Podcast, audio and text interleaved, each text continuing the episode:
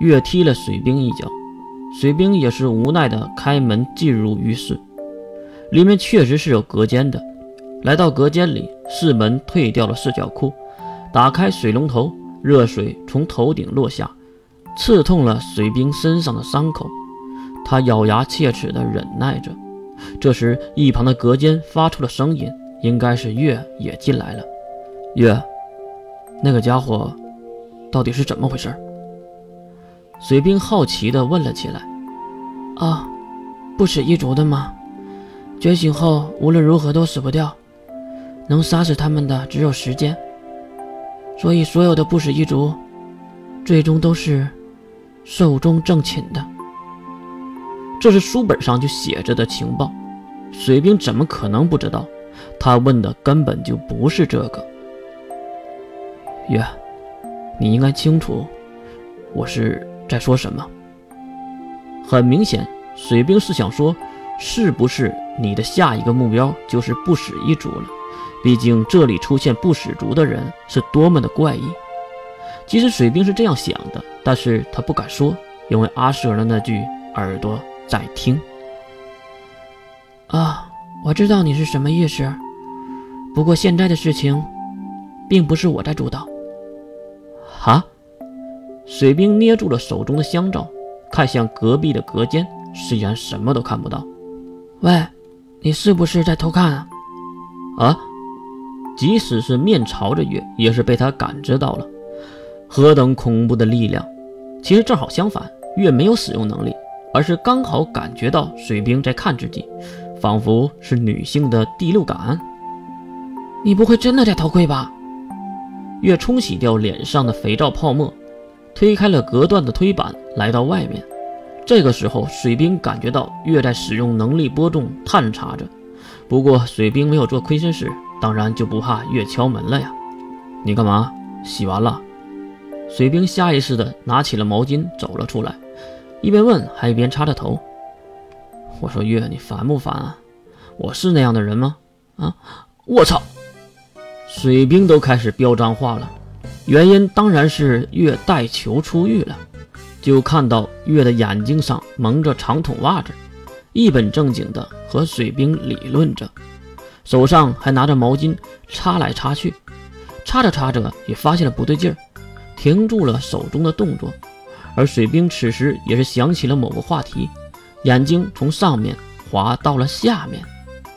哼，还真是无毛地带，上池太黑，没注意呀。由于两人的淋浴头都已经关掉，浴室内也很安静，再加上月那耳朵能听不见吗？啊！突然，月捂住了自己的鼻子，这个动作吓得水兵后跳一步。以为月会因为他看到他的身体而生气呢，而没想到的是，鲜血从指缝中流出，然后月用另一只手扯开长筒袜，用要灭口的眼神看向了水兵。啊，月，你听我说，哎哎，没听水兵的第二句话，月就扑了上来，扭打在一起不久后，以双方失败而告终。没有胜利者的对局结束了，两人穿好了衣服，月的鼻子里塞着纸巾，水兵的脸颊再次红肿。看到此等状态，外面准备衣服的彭奶当然要打趣了：“水兵弟弟，你是不是对我的老公做了什么呀？”水兵斜眼瞪向彭奶，然后就走开了。至于月，当然在后面咒骂了两句，不过还好，都是些不能播的话。父亲在等你。彭奶恢复了表情，看向月，月是点点头，走向了三队长的帐篷。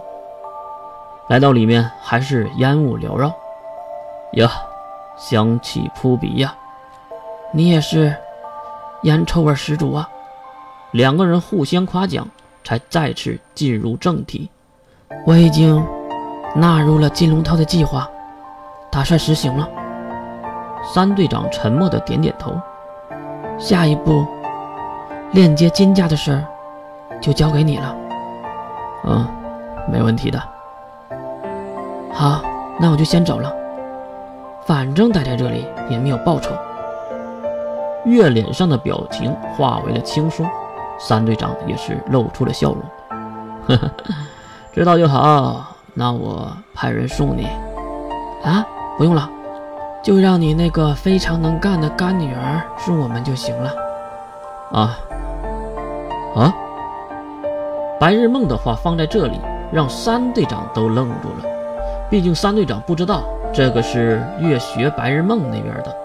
很快，恒奶就开着直升机送水兵和月回家，当然也赔了衣服的钱。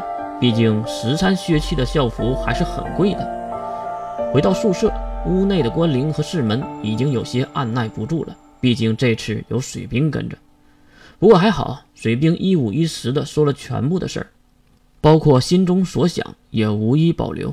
当然，保留了无毛地带的事儿。听完了对战魔兽的事儿。